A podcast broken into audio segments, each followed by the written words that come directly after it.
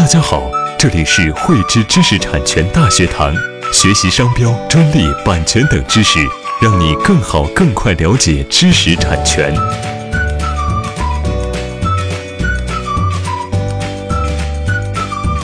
啊，今天我们来聊一下字体侵权的问题啊。有很多企业啊都向我咨询过一个问题，说他们收到了某某某字库公司给发的律师函。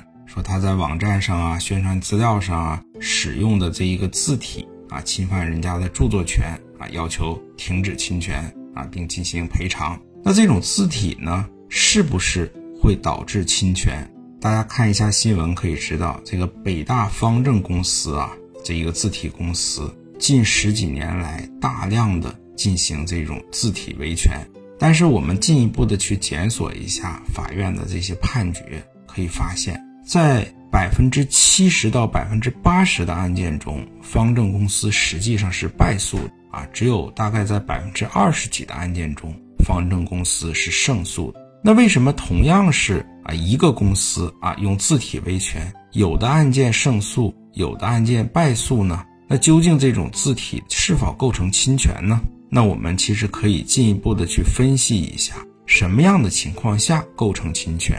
什么样的情况下不构成侵权？那首先，这是一个著作权侵权的案件。那著作权侵权首先要界定这一个字体它构不构成一个作品啊？因为如果它都不构成一个作品的话，它就不享有这种著作权。那是否构成作品呢？那就要根据著作权法的规定去判断。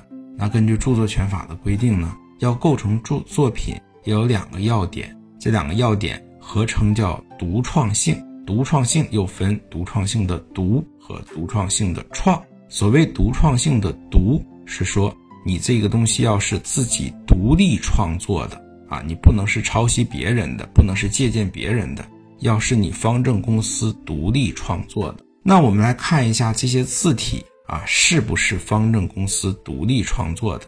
在第一种类型的案件中，方正公司都败诉了。这一种是什么样的案件呢？方正公司起诉别人使用他的字体是一些叫方正宋体、方正楷体啊、方正黑体字。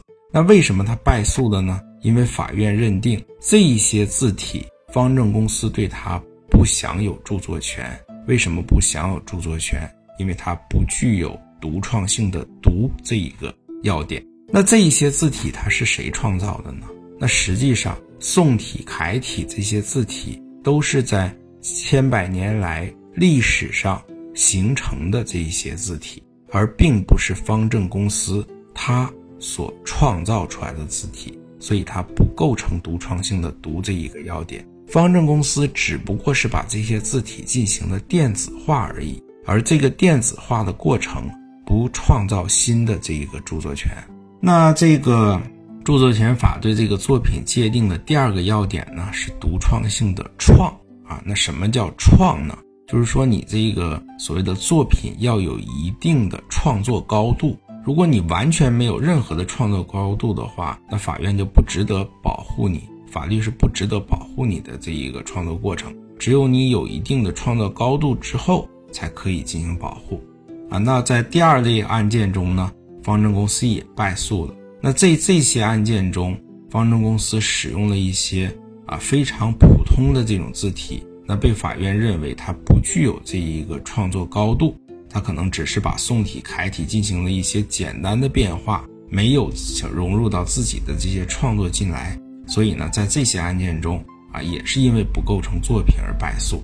那在第三类案件中啊，方正公司是胜诉的。那我们来看一下。这些字体，这些案件中，方正公司是使用一些什么样的字体来维权？有嵌体字，嵌体字是一个叫欧阳倩的书法家，当代书法家，方正公司委托他来书写一种字体，并把它电子化。